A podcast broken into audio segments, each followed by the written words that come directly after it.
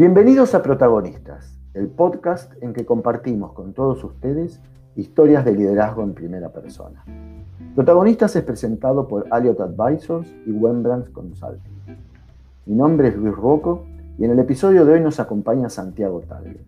Santiago es un amigo y colega con una destacada trayectoria laboral.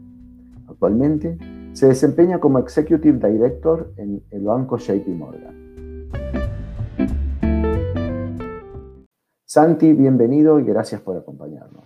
Un gusto, Luis. Gracias por la invitación. Santi, ¿por qué no nos contás un poquitito de tu experiencia, de tu trayectoria que yo conozco, pero así la compartimos? Bueno, cómo no. Sin ponerme a relatar lo que pueden encontrar abiertamente en, mi perfil de LinkedIn. ¿no? Un poco mi, mi, trayectoria profesional la empecé como muchos mientras estudiaba, trabajando en algún lugar que me permitiera estudiar y trabajar a la vez este, como era el estudio de, mi familia, y una vez que más o menos tenía encaminada la carrera, me decidí por ingresar al mundo corporativo, empecé a trabajar en, Xerox y allí estuve como cuatro años trabajando en marketing y finanzas. Después di un, salto de fe hacia, hacia la independencia, empecé a manejar un, negocio familiar y hacer otros proyectos también de, consultoría ¿no? relacionados a, a, lo que es la administración y estuve en ese ámbito durante unos cuatro años hasta que creí que era un momento adecuado para volver al mundo corporativo y entré, tuve una oportunidad de entrar en Accenture mientras estaban empezando a armar un centro de servicios compartidos y, bueno, allí estuve casi 10 años hasta que me surgió la posibilidad de, pasar a, JP Morgan, donde me desempeño actualmente, también dentro de un, de un centro corporativo. Y en JP Morgan estuve en operaciones y actualmente estoy en, el área de finanzas. Genial. Ahora, qué loco esto, ¿no? Saliste del mundo corporativo para probar el emprendedurismo, ¿no? Hacer tus propios negocios y después volver a hacer algo así como un emprendedor en, otras compañías, ¿no? Pero ya trabajando en el marco corporativo. ¿Cómo, sentiste esa dinámica? ¿Cuál era lo positivo, lo negativo? ¿Qué aprendiste de un mundo para llevar al otro?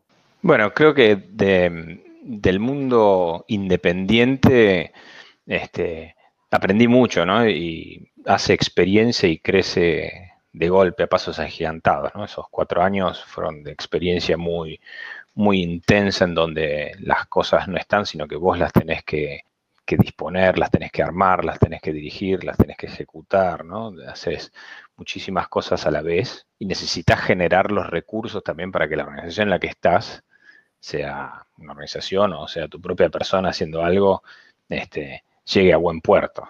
¿no? Tal vez, digamos, si hubiera sido, no sé, como Steve Jobs o, Elon Musk, ¿no? No hubiese vuelto al mundo corporativo. no llegué a eso claramente. Pero ya eh, podrás, ya, se dará la oportunidad todavía, para que tu corporación. Sí, todavía hay tiempo, todavía hay tiempo.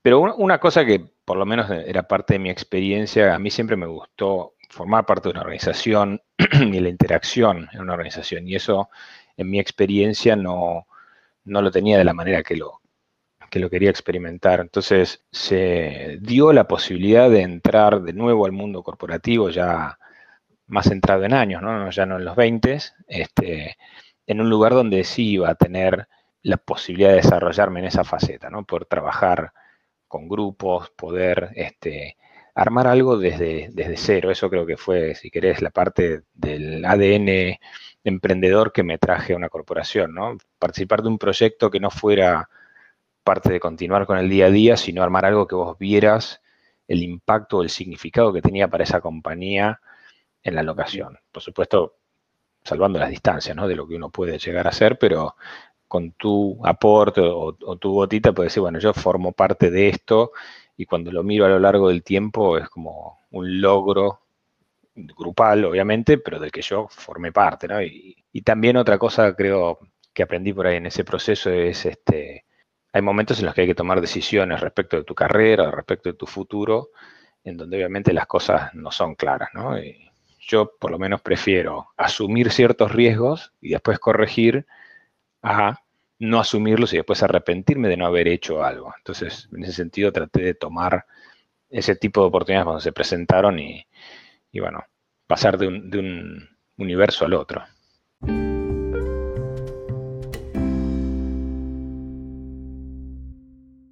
Te metiste en un, universo muy particular, pero quizás un, un, universo muy alineado a los tiempos que estamos viviendo, ¿no? Porque tanto en Accenture como en JP Morgan, estás trabajando en modelos eh, colaborativos, en modelos de servicios compartidos, ¿no?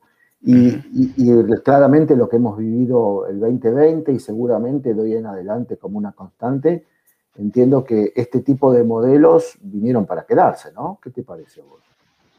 Sí, yo creo que ya, ya estaban estos modelos, ¿no? Como que siempre fue beneficioso poder salir de, la necesidad de estar, digamos, ubicado en un mismo lugar.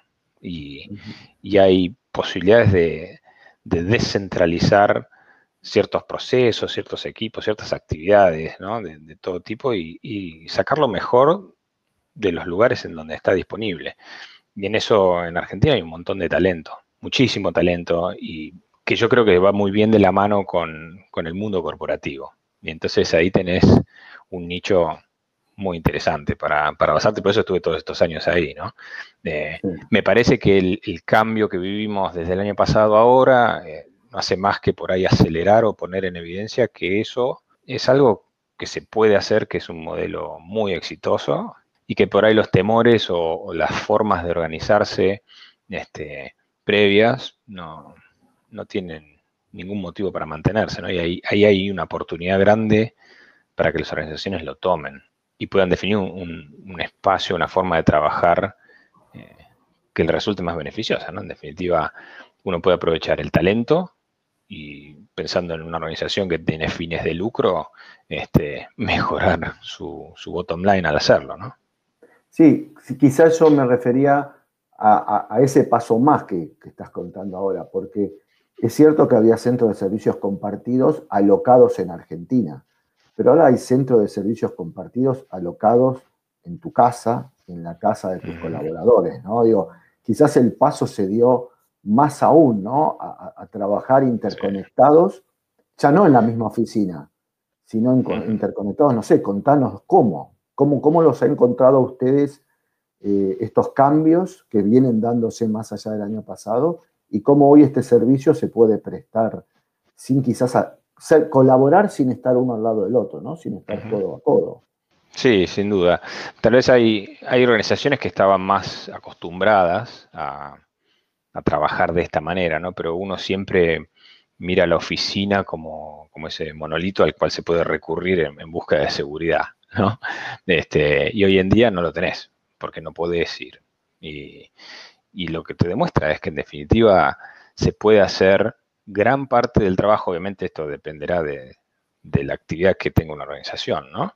Este, pero sobre todo en lo que refiere a, lo que es la economía, si querés, de conocimiento, donde el trabajo depende de, de, la materia gris, se puede hacer desde cualquier lado. Entonces, esto te demuestra realmente que esas barreras que uno podía tener no tiene sentido. ¿no? Y hemos podido pasar todos de un entorno de cuál fuera el estado que teníamos tal vez, no sé, el 15 de marzo del año pasado, a un entorno 100% virtual eh, de golpe.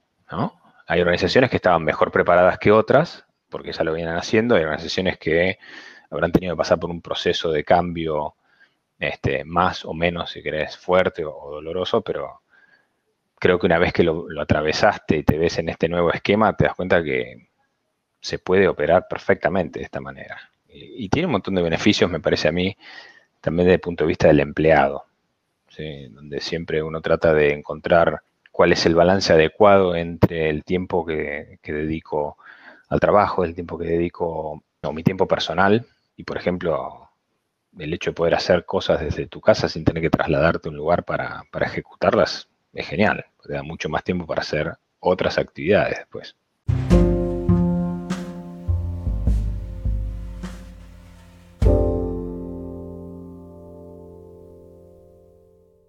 En todo este último tiempo, seguí tu carrera y nos seguimos charlando, pero ha sido bastante vertiginoso de cambios, por lo menos los últimos años. Eh, he descubierto que te ha tocado armar equipos permanentemente, has armado equipos en Accenture, has armado en JP Morgan y ahora estás armando uno nuevo, ¿no? En el área de finanzas, nos contabas. Me imagino que este armar de un equipo de ahora, cuando ya hemos vivido una experiencia de distancia, de digitalización, debe implicar algunas características distintas, o por lo menos me imagino que debes saber, o lo debes estar haciendo con algunos criterios distintos. ¿Nos podrás compartir algo de eso? Digo, no, imagino que no es la misma dinámica con la que armaste operaciones que con la que estás armando finanzas, porque hay cosas que cambiaron, ¿verdad? Sí, sí, claramente. Es decir, creo que uno siempre toma, da por hecho el status quo, ¿no? De las cosas que tenés y las que te vas a poder apalancar. Entonces, cuando cuando estás armando un equipo o, una organización, sabes que tenés ciertos elementos a los que puedes recurrir y muchos de esos están en la oficina. Em, ahora, cuando pasás a este entorno y, necesitas conformar un grupo de trabajo o, una organización, decís, bueno, hay otros elementos en los que me tengo que concentrar para asegurarme que puedo este, suplir la falta de, esa presencia física cuando uno está compartiendo un espacio de trabajo, no sé, por ahí tenés que trabajar en, conjunto con alguien o eh, explicarle una tarea a una persona y te sentás al lado. Vení que te muestro cómo se hace esto, o leemos esto juntos, lo pensamos, nos juntamos en una, en una sala de reuniones este, para llegar a una resolución y eso no está. ¿no? Y si bien las herramientas te permiten suplir esa falta de distancia, también es cierto que hay un montón de otros desafíos, ¿no? Eh, como problemas de desconectividad, por ejemplo, o mismo el hecho que tampoco es tan práctico estar todo el día conectado con otra persona. Entonces, una de las cosas por ahí para mí para prestar atención es cuando uno forma un grupo de trabajo o estás en una organización en este entorno, bueno, ¿cómo te aseguras que además de la función, el trabajo en sí, a esa persona la incorporas a la cultura de la organización? qué actividades diseñás y te asegurás de manera bien consciente que ocurran, que tal vez no son específicas de capacitación, sino que son de socialización en el entorno de la organización, pero te asegurás que estén porque no se van a dar, sino, ¿no? Tal vez vos estás en la oficina, te, te cruzas con alguien en la máquina de café o, vas a comprar el almuerzo. Bueno, eso ya no pasa en este mm. entorno. Entonces, esas instancias de una conversación informal, de hablar de otras cosas, de, poder compartir intereses, no está y lo tenés que traer a la agenda, ¿no? Y de una manera que, fluya, que sea natural. Decir, bueno, miren, la verdad es que no podemos juntarnos a tomar café cinco minutos, entonces vamos a generar un espacio para distendernos, relajarnos, por ejemplo, o vamos a generar un espacio para hablar de otros aspectos de la organización. Eso me parece que es, es algo que, que hay que tener en agenda, ¿no? Creo que las organizaciones tal vez que no, incorporan eso, encuentran algunos desafíos adicionales a la hora de, llevar adelante este estado de cosas. Con esto que estás armando nuevos equipos, pero que no lo estás haciendo por primera vez, sino que lo has hecho más de una vez. ¿Estás notando algo distinto en, tu público, en tus colaboradores, en los candidatos? ¿Alguna demanda distinta?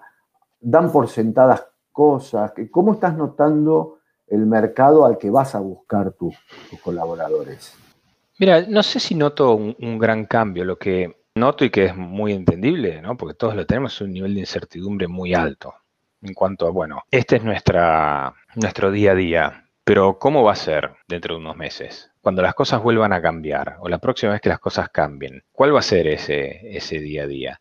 Entonces tal vez eh, hay ciertos ciertos temas que tratás o hablás con la gente o tratás de tener en agenda que en el pasado no, no discutías, ¿no? no eran relevantes porque los dabas por hechos. Cualquier ejemplo te puedo poner como cuántas veces voy a la oficina o, los horarios, ¿sí? O, en qué puedo invertir o gastar o lo que fuera.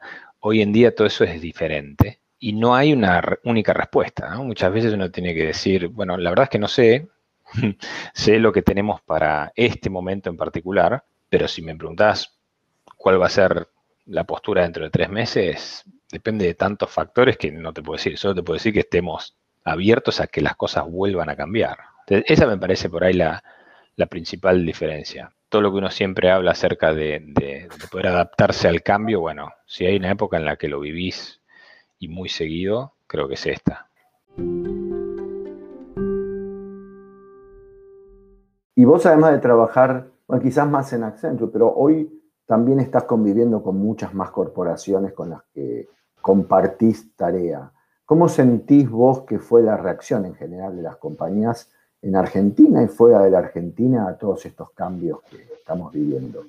Mira, creo que es similar por ahí a lo que te relato. Me parece que depende el ambiente en el que se desempeñaba la organización, qué tan fácil se podía adaptar a una situación como esta. Y por ahí pensándolo globalmente, depende de la cultura de un, país, qué tan fácil se pueden adaptar este, a estos cambios, ¿no? Qué tan tradicionales o no eran o la necesidad del negocio, ¿sí? Porque si yo soy, no sé, cualquier ejemplo, que no es de las organizaciones, pero si yo soy carpintero y tengo que hacer un mueble, bueno, ese no lo puedo hacer de manera virtual. Entonces, ¿cómo me acomodo a, poder seguir subsistiendo como, organización? Entonces, creo que ha, ha habido, tal vez si querés, ramas de actividad que estaban mejor posicionadas por la forma y creo que en líneas generales han respondido de la misma manera si hablas con, cualquiera que, que se desempeñe, me parece, en la industria de conocimiento, puede llegar a contestar algo parecido. Hablamos de cambio, ¿no? Quizás cambiamos, le exigimos o cambiaron los colaboradores. ¿Qué pasó con el líder? ¿no? ¿Cómo, ¿Qué aprendizajes sentís que esta última etapa, digo,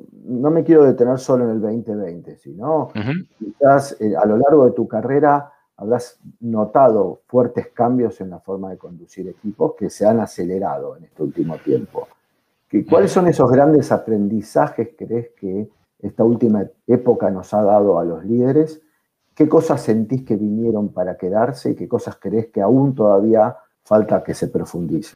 Lo que me parece que ha ido evolucionando tal vez en la figura del líder es la necesidad de, ser cada vez mejor en lo que son habilidades blandas. Más y más, creo yo, la, la figura del líder se basa en su capacidad para escuchar, en su capacidad para comunicar, en su empatía, su capacidad para ponerse en los zapatos del otro, qué tan honesto es con la organización o, los grupos que lidera. Y lo que sí creo que en la medida que avanzan los tiempos, las organizaciones conformadas por personas que son un reflejo de la sociedad en la que están, también cada vez más y más demandan eso. No sé, cuando, cuando empezamos a laburar por ahí, la figura de un líder era la figura de un jefe y había cierta, cierto atisbo, cierto nivel de autoridad que iba asociado a eso. Creo que hoy en día cada vez menos se asocia a un líder con el concepto tal vez de, autoridad ¿no? o de, de mando y más con alguien que sepa motivar a un equipo, a una organización, así que sepa diseñar hacia dónde tienen que ir y que sepa sacar lo mejor de, de los que forman parte de esa organización. Creo que esa, esa tendencia está, ¿no? Lo mismo como, como sociedad, como han ido cambiando muchos de nuestros paradigmas, donde vamos evolucionando y hay temas que tratamos de distinta manera, ¿no? Dentro tal vez mismo de un, espectro de cinco años, tampoco necesitas irte demasiado atrás.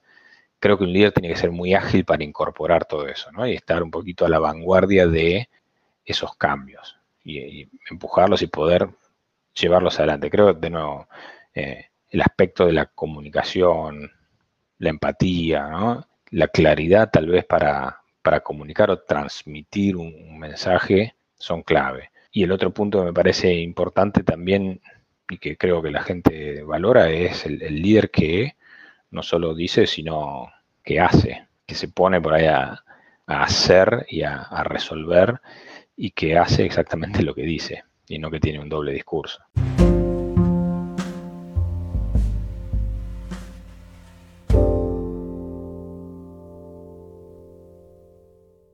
Conociéndote, te escuchaba hablar y, recuerdo cuando nosotros nos conocimos, nos conocimos dando clases y, hablando siempre con mucho foco en, lo, en la lógica, ¿no? en, cómo tomar decisiones y cómo construir eh, método. Y ahora te escucho hablar algo que, yo siempre reconocí en vos y es el, ser también emocional. ¿no? quizás rescato ese concepto de la empatía y las emociones como ese diferencial. ¿Vos sentís que esa ha sido finalmente lo que te ha permitido ser exitoso armando equipos, más lo emocional que, la lógica? Yo creo, sí, a ver, no sé si he sido exitoso.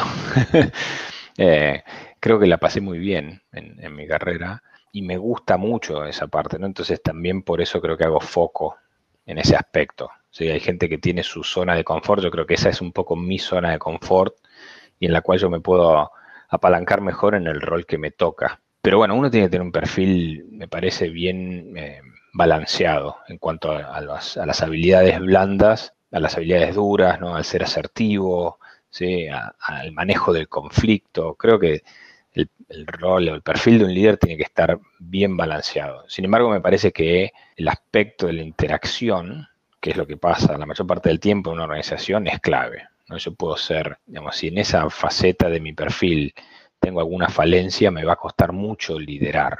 Tal vez no me cuesta decirle a alguien qué es lo que tiene que hacer o cómo lo tiene que hacer, pero sí liderar y generar motivación y compromiso en, en un equipo o en una organización, sí, creo que si no tenés bien desarrolladas, desarrolladas esas habilidades blandas, es muy difícil, es muy difícil. ¿Y, qué sentís hoy que, tenés ahí como desafío para el futuro, que, que tienen los líderes como desafío en este futuro que se, que se está construyendo y que se está acelerando?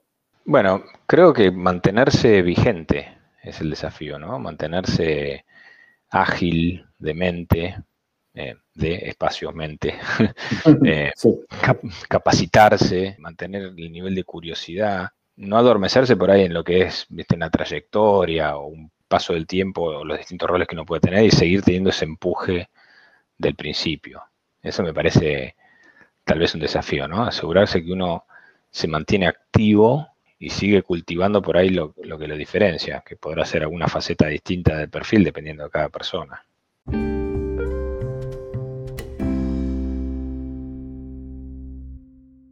Santi, muchas gracias. Te seguiría robando tiempo toda la tarde. La verdad que un placer hablar con vos. Hacía rato que no teníamos charlas de este tipo, con lo cual la he disfrutado mucho. Así que muchas gracias por tu participación y no faltará la oportunidad de que lo volvamos a, hacer.